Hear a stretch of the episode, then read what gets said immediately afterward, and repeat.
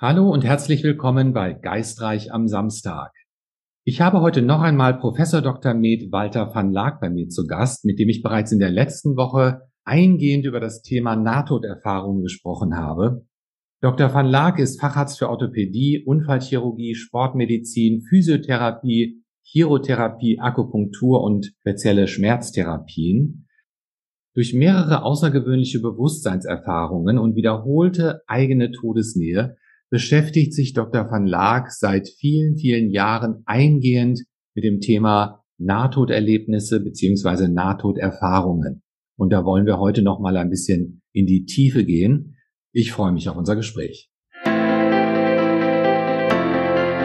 Lieber Dr. Van Laak, ich freue mich, Sie heute nochmals begrüßen zu dürfen zu einer Episode von Geistreich am Samstag. Wir haben in der vergangenen Woche schon explizit über Nahtoderfahrungen gesprochen und das würde ich heute gerne nochmal fortsetzen mit Ihnen. Herr Tappe, herzlich gerne.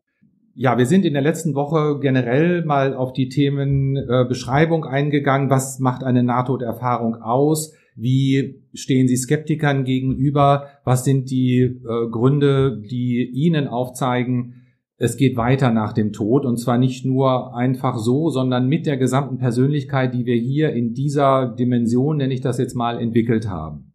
Was mich äh, persönlich jetzt äh, interessiert ist, wir haben das ganz kurz angeschnitten in der letzten Episode, es gibt nicht nur positive Erfahrungen, sondern ähm, ja, in den vielen, vielen Tausenden von Beschreibungen von Nahtoderlebnissen sind auch einige dabei, die, die tatsächlich negativ sind. Ich kenne diese Geschichten aus der Arbeit von PMA Atwater, die Ihnen sicherlich auch ein Begriff ist, die viele Bücher auch über das Thema verfasst hat. Äh, wie ordnen Sie diese negativen Erfahrungen ein? Ja, zunächst einmal muss man das quantitativ in eine Relation stellen. Also nach den bisherigen Studien, die man so hat, darunter auch eine amerikanische Studie, die von der NDEAF die schon 2004 bis 2008 lief und dann fortgeschrieben wurde. Ich kann es aber auch mit meinem eigenen Patienten gut oder Betroffenen gut, gut in Deckung bringen. Kann man davon ausgehen, dass über 90 Prozent bis 95 Prozent, sagen wir mal, in der Größenordnung positiver Natur sind. Fünf Prozent ungefähr plus ein bisschen vielleicht sind negativer Natur. Da muss man sich fragen, wieso. Es gibt sicherlich einige Anhaltspunkte dafür. Zum einen, das gilt grundsätzlich für alle die Erfahrungen, die kolportiert werden, nicht bei allen können wir klar hundertprozentig sagen, es handelt sich um eine Nahtoderfahrung im klassischen und verifizierbaren Sinne. Das heißt, ein Teil ist sicherlich auch, weil das ist ja nicht alles mit Hintergrund in Studien aufgenommen und gemessen worden während der Erfahrung und so weiter. Ein Teil muss man sicherlich auch ich sage jetzt mal, Träumen, komatösen Zuständen oder sonst was zuordnen. Und wie bei Träumen auch, wissen Sie, da gibt es auch Albträume. So kann das auch bei den sogenannten Nahtoderfahrungen sein, die keine Nahtoderfahrung eigentlich im klassischen Sinne sind, aber alle in den Anekdotenschatz hinein wandern. Dann gibt's aber sicherlich auch Aspekte aus der Nahtoderfahrungsforschung, die man da reinbringen könnte. Zum einen, viele Nahtoderfahrungen sind ja nicht so komplex und dauern nicht so lange. Und dementsprechend machen diese Menschen auch nur einen Teil einer komplexen Nahtoderfahrung durch. Dazu gehört bei etwa 20 bis 30 Prozent am Anfang vielleicht auch eher ein ganz negativer Aspekt, nämlich das Durchschreiten eines Tunnels oder das Aufdrehen in einer Spirale mit unter Umständen großer Geschwindigkeit, in Dunkelheit, eventuell auch mit lärmenden Geräuschen und Kälte und wenn eine Nahtoderfahrung dann aufhört, bevor eben, ich sage jetzt mal, das erlösende Licht oder das Gefühl von Liebe oder geliebt zu werden auftritt oder eine Person, die einen in Empfang nimmt und die äh, man kennt und äh, die einen beruhigt, dann ist eine solche Nahtoderfahrung, insbesondere wenn sie dann aufhört, natürlich ein traumatisches Ereignis und dementsprechend auch negativ bewertet. Ein zweiter Punkt ist sicherlich bei den Nahtoderfahrungen, ich hatte es kurz erwähnt, macht man ein Lebenspanorama durch. Es ist in der Regel immer ein Lebenspanorama, äh, ich sag mal von Anfang bis Ende oder von Ende zum Anfang, aber immer aus der Sicht auch als aktiver Teilnehmer, also nicht nur passiver Zuschauer, sondern aktiver Teilnehmer und aus Sicht der Betroffenen, mit denen man interagiert hat während seines Lebens. Und da kommen natürlich bei vielen Menschen auch sehr negative Dinge zum Vorschein. Und wenn eine Nahtoderfahrung dies besonders thematisiert, das ist nicht so häufig, aber auch immerhin etwa 30 Prozent machen ein solches Lebenspanorama durch. Eher etwas mehr. bis 40 Prozent. Und das wird, das Negative kommt besonders deutlich zum Vorschein. Dann ist das für eine solchen Person, die dann zurückgeholt wird, natürlich auch ein sehr traumatisches Ereignis und Erlebnis. Und äh, das führt dazu. Wir haben aber noch einen dritten Aspekt. Und der dritte Aspekt ist der, dass Menschen eben die Nahtoderfahrung gar nicht als negativ empfinden, sondern als super positiv. Dass sie darin aufgehen, dass sie dann im Laufe des Lebens aber zu negativen Veränderungen kommt. Und diese negativen Veränderungen bestehen darin bei einigen, dass sie versuchen, diese Nahtoderfahrung wiederherzubringen, dass sie sie versuchen zu erzwingen, dass sie versuchen, Selbstmord zu begehen. Und ich habe einen Fall beispielsweise, wo ein 13-jähriger Junge eine Nahtoderfahrung hatte im Rahmen eines Unfalls und die natürlich überlebt hat, sonst wüssten wir nicht davon, aber wiederholt versucht hat, Suizid zu begehen und mit 19 hat er es dann geschafft und ist dann verstorben. Das ist natürlich auch ein negativer Aspekt von NATO. Wenn wir jetzt einen Schritt weitergehen und nicht unbedingt nur bei der NATO-Erfahrung bleiben, Sie sagen, wir, unsere Persönlichkeit entwickelt sich weiter, unser Körper entwickelt sich zurück oder äh, zerfällt ne, und äh, bleibt zurück. Haben Sie eine Vorstellung oder eine Idee, wie es dann weitergeht? Naja gut, da muss man natürlich sagen, diese Ideen haben sehr viele. Ne? Da gibt es in der Esoterik Hunderttausende, die auch Bücher darüber schreiben. Und es gibt in, der, in den Religionen natürlich auch Hunderttausende, es übertreibt natürlich, aber trotzdem alle verschiedenen Ideen. Ich persönlich bin da etwas vorsichtiger.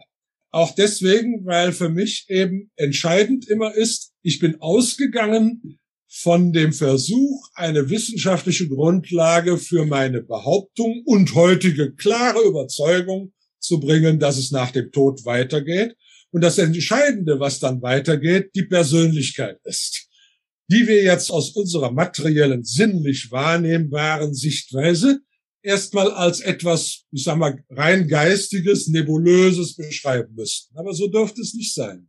Da muss man zwei Aspekte sehen. Sehen Sie, wir machen, das haben Sie ja richtig rezitiert, wir machen hier einen zyklischen Verlauf durch. Dieser zyklische Verlauf ist das, was wir sinnlich wahrnehmen. Wir wachsen heran, erreichen unseren körperlichen Zenit und dann geht's bergab und irgendwann muss der Tod da stehen, weil die Zyklik ein Ende hat. Aber zur selben Zeit machen wir einen linearen Verlauf in der Persönlichkeitsentwicklung durch. Und Demenz oder Alzheimer, das sind wiederum körperliche Probleme, aber nicht die Probleme der Persönlichkeit. Die Persönlichkeit hat nur keinen Zugriff mehr zur Außenwelt, die nicht mehr richtig existiert. Der eine hat Knieprobleme, der andere hat Hirnprobleme. Und diese Persönlichkeit steht also, wenn Sie ein funktionierendes Gehirn haben, am Ende des Lebens, kurz zu seinem Tod, auf dem Höhepunkt. So, und die Mathematik, die weist uns darauf hin, dass wir zwei polarsymmetrische Realitäten haben, zwingend.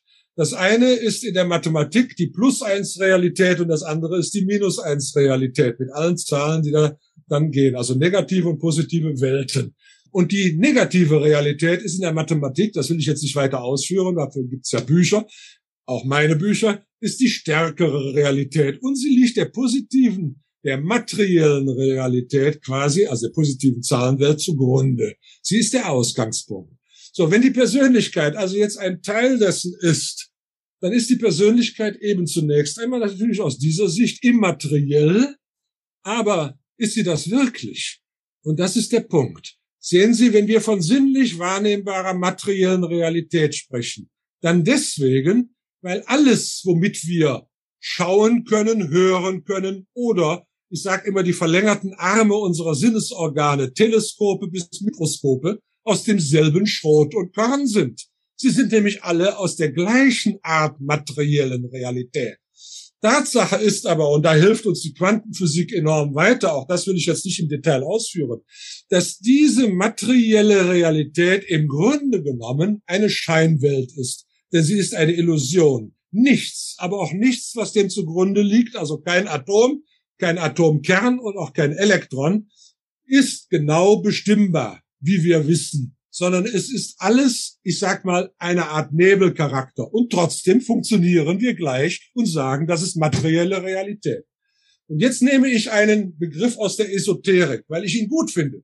Nicht, weil er wahrscheinlich so ist, weil es so ist, sondern ich finde ihn gut. Denn wir haben eben keine Worte für Dinge, die wir nicht kennen. Und dieser Begriff in der Esoterik ist Feinstofflichkeit.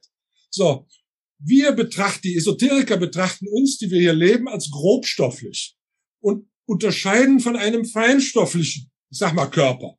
Und wenn ich jetzt die Nahtoderfahrung wieder nehme, wo ein Mensch plötzlich in der Vogelperspektive sitzt und sagt, ich schaue auf meinen Körper am Unfallort und das ist ein Wrack und erkenne mich hier als genauso integer und vollständig und weiß gar nicht, ich bin verwirrt, weiß gar nicht, wie ich das äh, äh einschätzen soll, dann kommt in meinen Augen genau das zum Vorschein, was der Esoteriker da meint. Diese betreffende Person hat aus dieser materiellen, grobstofflichen Sicht mit der man sinnlich auch nur wahrnehmen kann, eben einen feinstofflichen Körper, den er nicht mehr sinnlich wahrnehmen kann, aber der genauso ist. So, und jetzt sind wir bei Ihrer Frage. Es geht in meinen Augen offensichtlich weiter mit voller Persönlichkeit. Und diese Persönlichkeit muss sich auch weiterentwickeln und sie wird sich weiterentwickeln. Das ist die Aufgabe. Da äh, sind wir schon in dem evolutionären Gedankenprozess drin, um das mal so zu sagen. Und er bedarf dazu natürlich auch einer Stofflichkeit. Genauso wie wir hier einer Stofflichkeit bedürfen. Und diese Stofflichkeit, die ergibt sich aus dieser polaren Symmetrie-Welt, äh, äh, die nun mal da ist. Diese Stofflichkeit können wir aber nicht sinnlich wahrnehmen hier, aber die unter sich können das. Sie ist nämlich aus unserer Sicht feinstofflich, so beschrieben. Also es geht weiter. Was dann alles weitergeht, was für Folgen dieser Lebensverhältnisse kommen, kann ich nicht wissen. Kann ich mir zwar Gedanken drüber machen, aber ich werde da sehr schnell enden und muss auch sagen, das ist doch besser so. Es gibt aber ein paar Punkte, die halte ich für ganz entscheidend. Und diese Punkte sollte jeder Mensch sich eigentlich hier schon einprägen und mitnehmen. Da sind wir bei einem ganz wichtigen Punkt, den man teleologisch nennen könnte, den Punkt der Gerechtigkeit. Wir reden hier über Punkte wie Gerechtigkeit, aber wir werden sie hier leider nicht erfahren, jedenfalls die meisten Menschen von uns nicht. Und wenn wir an so Menschen denken, die vorher durch Machtmenschen, welcher Art auch immer, auf welche äh, Weise auch immer und begründet, womit auch immer, gestorben sind oder umgebracht worden sind, was heute noch nicht zu Ende ist. Es geht nur auf andere Art und Weise ganz offensichtlich weiter. Da muss man sagen, wäre die ganze Welt ja ein völliger Schwachsinn wenn diese Gerechtigkeit nicht irgendwo, die heute diskutiert wird, hier aber nicht erfahren wird, irgendwo anders erfahren würde. Und wenn man teleologisch denkt, also vom Ziel her denkt, dann wird das auch kommen. Nur es kommt nicht hier, sondern es kommt in einer nächsten Lebensphase, die unseren sinnlich wahrzunehmenden Tod übersteigt. Und da sind wir bei den entscheidenden Punkten, die wir immer wieder finden. Bei Jesus steht, liebe deinen Nächsten wie dich selbst. Immanuel Kant hat den, Imper, den kategorischen Imperativ beschrieben. Der heißt übersetzt nichts anderes als, was du nicht willst, dass man dir tut, das fügt auch keinem anderen zu. Und wenn wir lernen zu erkennen, dass unser Tod nicht unser Ende ist und dass wir offensichtlich auf dieser Ebene, Persönlichkeitsebene, einen freien Willen haben, dann können wir mit diesem freien Willen uns auch heute schon dafür entscheiden, Gerechtigkeit insofern auszuüben, als dass wir unsere persönliche Verantwortung, Eigenverantwortung erkennen. Und diese Eigenverantwortung bitte auch umsetzen. Und zwar schon im Hier und Jetzt. Genau das ist das, was die Menschen, die Lebens, die diese Nahtoderfahrungen hatten, nämlich tun, wenn sie aus der Nahtoderfahrung irgendwann aufgewacht in Anführungsstrichen sind. Sie ändern ihr Leben, weil sie jetzt Eigenverantwortung erkennen und mit dieser Eigenverantwortung versuchen zu leben.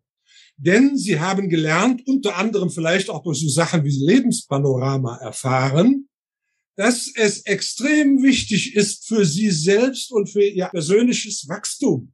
Jetzt schon, aber in Zukunft erst recht, dass sie diese Eigenverantwortung umsetzen nach genau diesen Maßgaben, die ich da eben gebracht habe.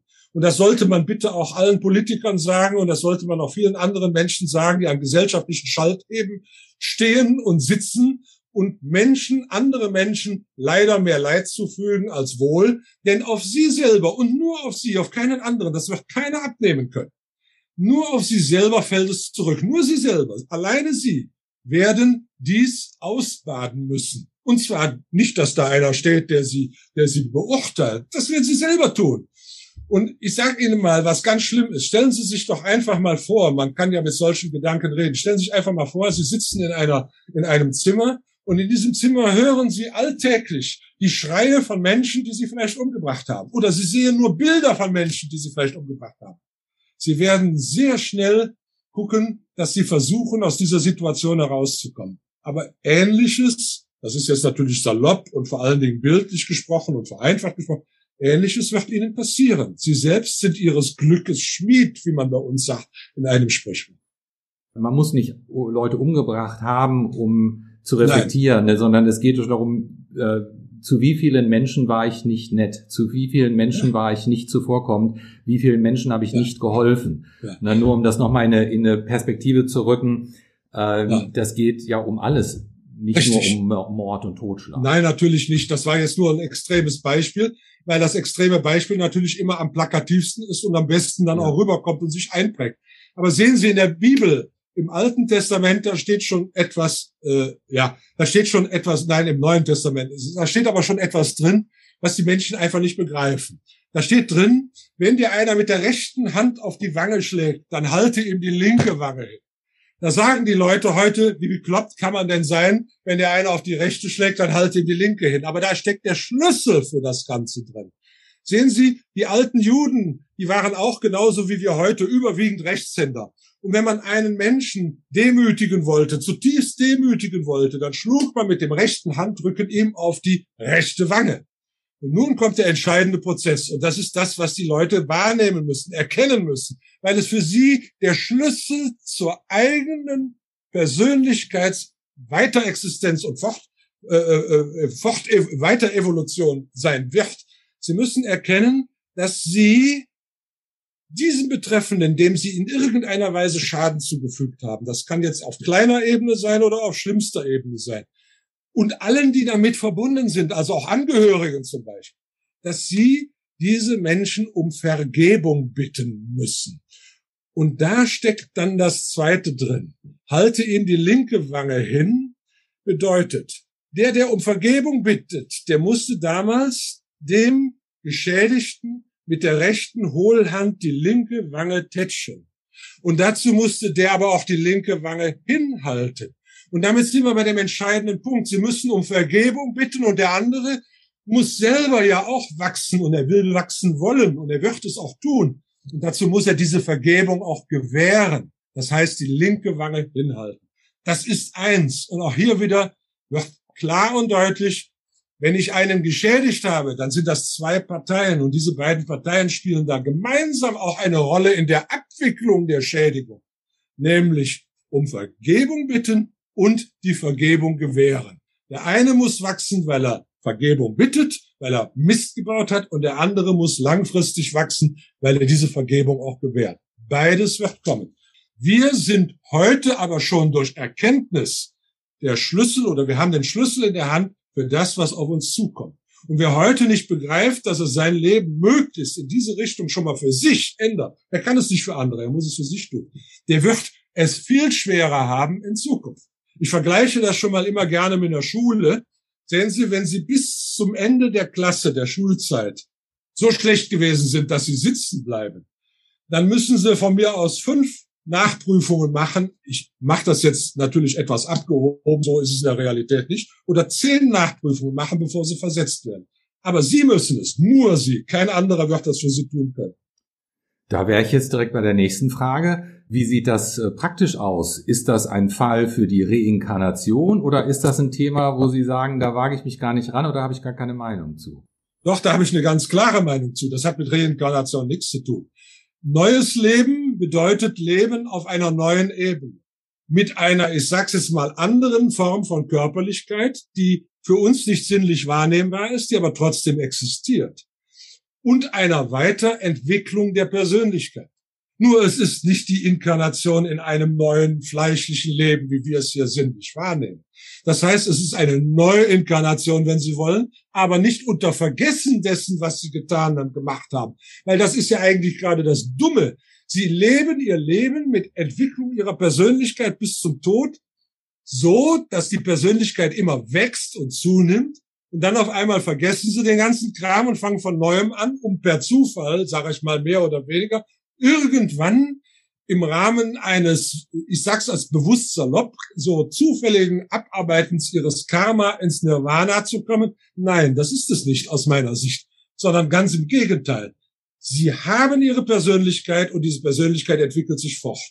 Das ist wie bei der Evolution. Die Evolution hat mehrfach das Pferd gewechselt. Sie hat angefangen, Arten zu entwickeln, dann hat sie angefangen, die Arten untereinander zu entwickeln. Heute ist die Evolution eine Entwicklung innerhalb einer Art. Die Menschen entwickeln sich untereinander fort. Und es ist wichtig zu lernen, der eine Mensch, der weiterentwickelt ist, muss den anderen mitnehmen. Weil damit sind wir bei dem Thema eben vergeben und, und, und um Vergebung bitten. Das wird sich so weiterentwickeln. Sie lernen hier, sich zu vervollkommnen und das geht eben über den Tod hinaus. Aber es geht weiter. Die Evolution ist angelegt in meinen Augen nach dem Motto maximale Perfektion in maximaler Vielfalt und nicht durch Wiedermachen des Ganzen. Und der Teil hatte Chardin, Pierre Teil hatte Chardin, ein bekannter Philosoph und Theologe und auch äh, äh, Anthroposoph, hat vor 100 Jahren mal eine Sache gesagt, die ich toll finde. Er hat gesagt, sind wir nicht alle zusammen ein Gott im Werden?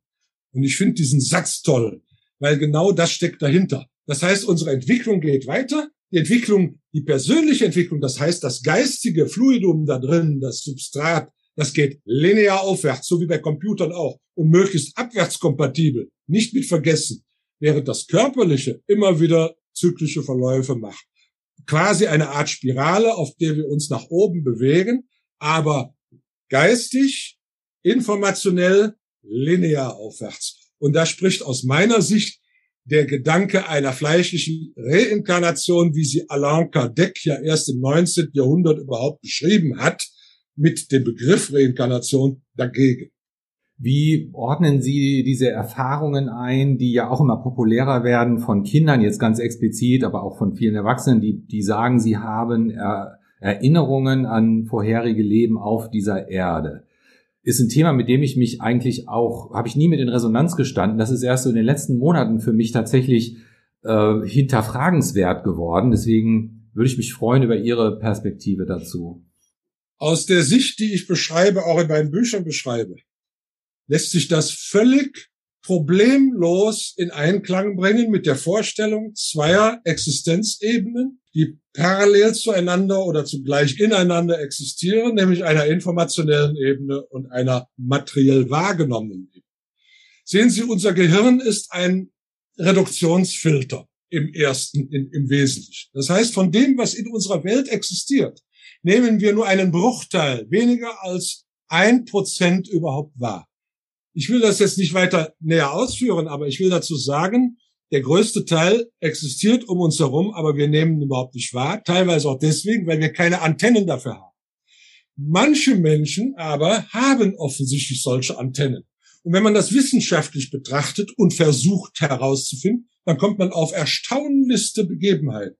Zum Beispiel die Tatsache, dass es Menschen gibt, und das ist immer gut in der Wissenschaft, wenn man Gruppen findet, die möglichst klein sind und möglichst einfach prüfbar sind. Und es gibt zum Beispiel Menschen, die ja Autisten sind, also in sich zurückgezogen, sagen wir mal, leben. Aber es gibt in, den, in der Gruppe der Autisten, die natürlich sehr groß ist, gibt es auch eine kleine Gruppe von sogenannten debilen Autisten. Das heißt Menschen, die nicht in der Lage sind, ihr eigenes Leben zu führen. Ich sage, die sind nicht, die sind evolutionär bedingt, also bei ihnen ontogenetisch bedingt, nicht in der Lage, den Weg, den die Evolution für uns vorgegeben hat, zu beschreiten. Aber offensichtlich gibt es darunter wiederum Menschen, die haben eine andere Form der Wahrnehmung. Ich sage jetzt einfach, ich nenne das so, eine phasenverschobene Wahrnehmung, und zwar direkt durch das Gehirn. Sie nehmen nämlich offensichtlich Informationen wahr, die in dieser Welt da sind, ohne dass sie dafür, ich sag mal, Sinnesantennen haben, wie Auge oder Ohren. Und diese Gruppe von debilen Autisten nennen wir Savants. Das sind Menschen, die wir unter die Gruppe der Wissenden nennen. Und da will ich Ihnen nur einen jetzt nennen. Es gibt viele, 50 oder 100 auf der Welt im Moment, die man so im Blick hat. Eine Gruppe geht auf einen Neu äh, amerikanischen Neurologen zurück, der leider vor zwei Jahren verstorben ist, der Ende der 60er Jahre, als es noch keine Computer gab, festgestellt hat, dass in seinem psychiatrischen Krankengut ein junges Pärchen saß, äh, ein, ein, ein männliches Bruderpärchen, also zwei Brüder um Anfang 20, die mit Zahlen offensichtlich experimentierten. Die waren nicht in der Lage, Zahlen zu lernen oder kleinste mathematische äh, mathematische Rechenoperationen zu gestalten. Die waren auch nicht in der Lage zu leben. Die konnten sich nicht mal Schuhe zubinden oder sonst etwas. Aber die warfen sich Zahlen zu. Und diese Zahlen schrieb er auf. Er wusste nichts damit anzufangen. Und diese Zahlen waren mehrkettig. Also fünf äh, oder sechsziffrig oder noch länger. Er schrieb nur auf. Und dann ging er hin, weil es ja keinen Computer gab und stellte fest in Zahlenenzyklopädien, dass es sich hierbei um mehrgliedrige Primzahlzwillinge handelte. Zehn, zehnziffrige oder neun oder zwölfziffrige sogar. Und da fragt er sich natürlich, wie kommen die dazu? Sehen Sie?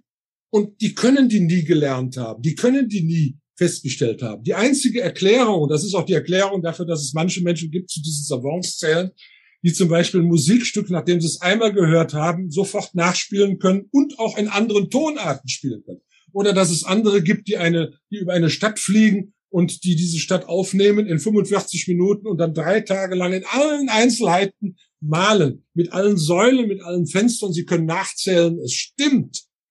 Oder, und das ist eine ganz neue Form, da sind nicht mehr die Autisten gemeint, sondern es gibt das Phänomen des traumatischen Savant dass es Menschen gibt. Ich kann Ihnen ein Beispiel nennen aus den USA beispielsweise, der Möbelverkäufer war und eigentlich nicht viel mit Zahlenoperationen zu tun hatte und schon gar nicht mit Geometrie, der anschließend von Leuten vor einer Disco zusammengeschlagen worden ist und nachdem er das Trauma überlebt hatte, Gott sei Dank, mit schwerster Hirnschädigung auf einmal durch den Wald läuft und kann Blätt oder, oder sieht Blättern und, und kann in, dem, in, in, den Blättern eines Baumes äh, sofort berechnen, welchen Umfang das hat oder welche, welche geometrischen Figuren da am meisten reinpassen und all so ein Kram. Sehen Sie, diese Menschen haben das nie gelernt. Sie können es entweder plötzlich oder sie sind durch diese, durch diese äh, Inselbegabung quasi da, äh, existent. Wie kommen die dazu? Und damit haben wir den Schlüssel. Die Menschen nehmen das wahr. Sie nehmen nämlich das wahr aus ihrer Umwelt. So wie einer, der in eine Regressionshypnose gebracht wird, dann zwar glaubt, er wäre in einem Körper einer, weiß ich was, ägyptischen Tänzerin, weil er ja nicht war, auch niemals war, aber auf einmal das Leben dieser Person vielleicht reflektiert oder sogar eine Sprache reflektiert, weil die existiert ja. Und die Person, die diese Sprache spricht oder sprach, die existiert ja auch. Sie ist nur nicht mehr hier lebend verbirgt, äh, äh, lebend verbirgt, aber sie existiert. Und genauso kann das sein mit den meistens ja aus Asien stammenden, vor, vornehmlich aus Indien stammenden, wo, wo die Seelenwanderung ja äh, einen, einen besonderen Stellenwert auch in der Religion hat, Kindern und Jugendlichen, die sagen, ja, da habe ich schon mal gewohnt, ich kenne das. Das ist rübergekommen, sie sehen das, das ist existent. Und deswegen braucht man dafür keine Reinkarnation als Erklärung. Ich habe lange und oft mit Herrn Hassler in Deutschland oder Herrn Erlendur Haraldsson diskutiert, der voriges Jahr verstorben ist, den ich persönlich auch kennengelernt hatte. Wir hatten auch in Podiumsgesprächen zusammen diskutiert. Natürlich haben die diese Ansicht. Meine Ansicht fußt ja auch nicht darauf, dass ich die einfach ablehne, sondern meine Ansicht fußt darauf, dass ich aufgrund einer Wissenschaft, einen wissenschaftlichen Gedankengebäude, was ein anderes Fundament hat, zu einem anderen Ergebnis komme und sage, weil dieses Ergebnis mit anderen Ergebnissen voll harmonisiert, schließe ich das, was Sie glauben, aus. Nicht, weil ich es weiß, sondern weil ich, das weiß ich sowieso nicht. Verstehen Sie? Ich kann nichts beweisen. Aber ich kann eine breite Argumentationskette aufbauen, über die Fachgebiete hinweg, über die Tellerränder der Fachgebiete hinweg und stelle fest, aha, das harmoniert, das passt. Und in dieser Argumentationskette passt die bisherige Vorstellung der Reinkarnation und des Entdeckens von irgendwelchen Dingen aus angeblichen Vorleben nicht hinein. Aber es passt etwas anderes hinein, nämlich das, was ich Ihnen eben beschrieben habe. Die Leute sehen das, es ist da. Ja. Jetzt. Das würde ja im Prinzip auch äh, das widerspiegeln oder das erklären, was Menschen wahrnehmen, die, ich nenne es jetzt mal übersinnliche Wahrnehmungen haben, praktisch an Informationen, auf Informationen Zugriff genau. haben, die äh, ja nicht von dieser Erde Richtig. sind, sage ich mal. Wie ja. Der, ja. Wenn ein Medium arbeitet beispielsweise. Ne? Ja, ich habe eine Bekannte, eine gute Bekannte, die bei mir auch schon mal aufgetreten ist, im Rahmen äh, meines äh, alle zwei Jahre stattfindenden äh, Symposiums zur Nahtoderfahrung oder Thema Tod, Schnittstelle Tod heißt es ja im Dreiländereck Aachen, die äh, hervorragend, da muss ich wirklich sagen, es, es gibt ja viele Medien, aber diese Dame hat solche Informationen, die sie wahrnimmt und sie zeichnet. Und sie zeichnet und sie kriegt, äh, Elke Schneider heißt die, und die ist wirklich gut. Die Dame kriegt diese Informationen rein und beim letzten Mal, als sie bei mir war, 2019, ich habe das dann auch aufgenommen, waren 100, über 100 Leute da und die Leute haben äh, äh, und sie hat gesagt, ich weiß nicht, von wem was kommt, aber sie zeichnet. Und sie kriegt die Informationen rein. Innerhalb von einer Viertelstunde hat sie ein Gesicht gemalt, hat irgendwelche Dinge dazu geschrieben, zum Beispiel, weiß ich was, äh, habe meine Hand auf das Herz gehalten, äh, mein Hund lag neben mir oder irgend so etwas, verstehen Sie? Und dann stellt man auf einmal fest, das sind Menschen, die Verwandte sind aus dem Pub oder von Leuten des Publikums, unter anderem beim letzten Mal auch eine, äh, eine Großmutter einer Mitarbeiterin von mir, die dort angestellt war, die in Tränen ausgebrochen ist, nachdem sie auf einmal festgestellt hatte, dass da Informationen rüber kamen, die nur sie konnte, die nur sie kannte. Aber diese Frau, und die Frau ist wirklich ernsthaft, die kriegt die mit, verstehen Sie? Sie nimmt die auf, so wie ein anderer eine Sprache oder ein anderer ein bestimmtes Leben oder ein anderer wieder ein anderer ein Kind, weiß ich was, die Hausnummer äh, äh, der, der vermeintlichen Eltern im Vorleben. Sie nimmt das auf. Sie kann nicht dafür. Sie kann sich auch nicht groß dagegen wehren. Warum auch? Sie nimmt das auf, sie malt es, sie schreibt es nieder und fragt, kennt jemand den oder die?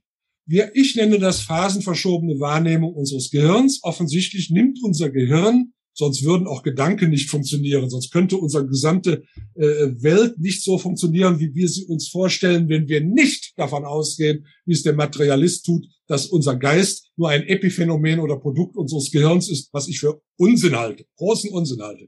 Dann kann das nur funktionieren, weil ohne elektromagnetische Wirkung, und ich kann Ihnen auch erklären, warum das so ist, tue ich aber jetzt nicht, ohne elektromagnetische Einflussnahme, was der Physiker nämlich ablehnen würde, mit Recht, unser Gehirn angesprochen wird durch direkte Einwirkung. Und das liegt an einem ganz einfachen Punkt. Ich will nur auf einen Punkt bringen. Sehen Sie, die Welt des Nichtlebenden, der nicht lebenden Materie arbeitet mit dem Zufall. Wir brauchen Millionen von Zufälle, um Schritt für Schritt in der Evolution aufwärts zu kommen ist der Grund, weshalb Sterne und, äh, und, und, und, und Planeten und sowas Millionen oder Milliarden Jahre brauchen, bis sie sich entwickeln oder entwickelt haben. Die Welt der lebenden Materie hat aber etwas schon in sich, was die nicht lebende eben nicht hat, nämlich einen komplex, komplexen Informationsgehalt, den wir Leben nennen. Und das ist ein informationeller, komplexer Informationsgehalt. So. Und die Welt der lebenden Materie die schaltet den Zufall nach und nach aus. Sonst würden wir beide nicht existieren können, weil wir im Laufe unseres Lebens schon hunderttausendmal Krebs gehabt hätten, mit dem wir gestorben wären durch Mutationen, Zufälle. Nein, die schaltet die aus. Und am Ende steht etwas, was das Ganze kompensiert. Die Millionen von Zufälle werden jetzt kompensiert durch Millionen und Abermillionen von Antennen, die wir in unserem Hirn haben, in der Großhirnrinde, und die miteinander verschaltet sind. Und diese enorme Verschaltung, riesige Antennenlandschaften, der berühmte, äh, der berühmte Hirnforscher John Eccles, der Nobelpreis gekriegt hat für die Entdeckung, Entdeckung der Hirnsynapsen, der hat das schon wunderschön beschrieben, vor 50 Jahren. Diese wunderschöne Antennenlandschaft in unserem Großhirn, die, wie gesagt, über Billionen von Satellitenschlüsseln funktioniert und mit Milliarden und Abermilliarden von Verschaltungen einhergeht, die kompensiert die Millionen und Abermillionen von Jahre, der Zufälle. Und so wirken die Zufälle hier oben durch die Verschaltung und durch die Menge der Aufnahmeschüsseln eben als wären Millionen von Jahre an nicht lebender, an nicht lebender Materie vorbeigegangen. Und so können wir Dinge aufnehmen. So können wir auch unseren Willen äh, formen und zu Aktionen formen. Das ist das Ganze, was dahinter steht. Relativ einfach, wenn man es einmal durchschaut. Ich würde ganz gerne abschließend noch Ihr neuestes Buch erwähnen und äh, Ihnen die Möglichkeit geben, äh, vielleicht auch äh, kurz zu beschreiben, worum geht es und für wen ist das Buch äh, besonders geeignet. Ja, dieses Buch heißt ja größer als das ganze Universum. Es ja. ist in diesem Jahr, also 2021, erschienen, vor drei Monaten. etwa, oder inzwischen sind schon fünf Monate. Und dieses Buch ist im Prinzip ein recht leicht lesbares Kompendium aus dem, was ich in den letzten 20, genau genommen 22 Jahren veranstaltet habe. Nämlich einen Querbeetzucht zu machen durch die verschiedenen Wissenschaften, aber auf möglichst einfache Art und Weise und trotzdem weitgehend alles mit einbringend äh, und zu dem Ergebnis natürlich kommend, das, was wir hier auch, äh, äh, was ich hoffentlich rübergebracht habe, dass dieser Überzeugung, dass unser Tod nicht unser Ende ist und dass es nach dem Tod mit voller Persönlichkeit aus Sicht des Einzelnen ohne Zäsur weitergeht, auch wissenschaftlich substanzierbar ist. Und diese Substanzierbarkeit, die äh, bringe ich hier rüber. Äh, man braucht dafür auch nicht viel Vorwissen. Also ähm, äh, normale Schulbildung, sage ich mal, reicht völlig aus. Man braucht kein Universitätsstudium. Man kann dann gerne auch weitere Bücher äh, äh, sich besorgen, die noch mehr in die Tiefe gehen. Aber ich lege es zumindest nahe und dazu noch, es wird Anfang nächsten Jahres auch in englischer Sprache erscheinen. Wunderbar. Äh, Abschlussfrage. Haben Sie Angst vor dem Tod? Nein, definitiv nicht. Natürlich kann man Angst haben, vielleicht vor den Umständen eines Sterbens. Aber vor dem Tod habe ich überhaupt keine. Und ich sage Ihnen auch ehrlich, sehen Sie, ich bin ja inzwischen auch in einem Alter, wo man damit rechnen muss, dass es jederzeit trifft. Und ich denke auch, es kann sein und ich muss auch sagen, ich bin auch äh, nicht komplett beschwerdefrei, obwohl ich eigentlich keine Krankheiten jetzt schlimmerer Art habe, aber von der damaligen Sache bin ich noch nicht ganz komplett beschwerdefrei und komme trotzdem gut zurecht und lebe mein Leben weiter im Vertrauen darauf. Ich sage es jetzt mal einfach, ich habe ja auch so Erfahrungen gemacht dass ich der Meinung bin, ich habe noch ein bisschen was hier zu tun. Und wenn ich das erreicht habe, was ich vielleicht noch tun muss, wozu Sie auch gehören letztendlich, wenn Sie mich ansprechen für so einen Podcast, dann ist das eigentlich das Entscheidende. Und ich sage das jetzt mal ganz salopp, ohne dass ich das definieren kann. Und das äh, verstehen Sie, wenn mich diese höhere, für mich nicht beschreibbare Entität, anders ausgedrückt, wenn mich der liebe Gott dann irgendwann ruft, dann ist das so. Ja, äh, habe ich überhaupt keine Angst vor. Gar keine. Ich bedanke mich ganz, ganz herzlich für Ihre Zeit, für Ihre wunderbaren Ausführungen und äh, ja, freue mich vielleicht auf ein Wiederhören zu gerne. einem späteren Zeitpunkt. Sie dürfen mich gerne ansprechen. Ja, tschüss, Herr Tappe. Tschüss, Herr Dr. van Laak.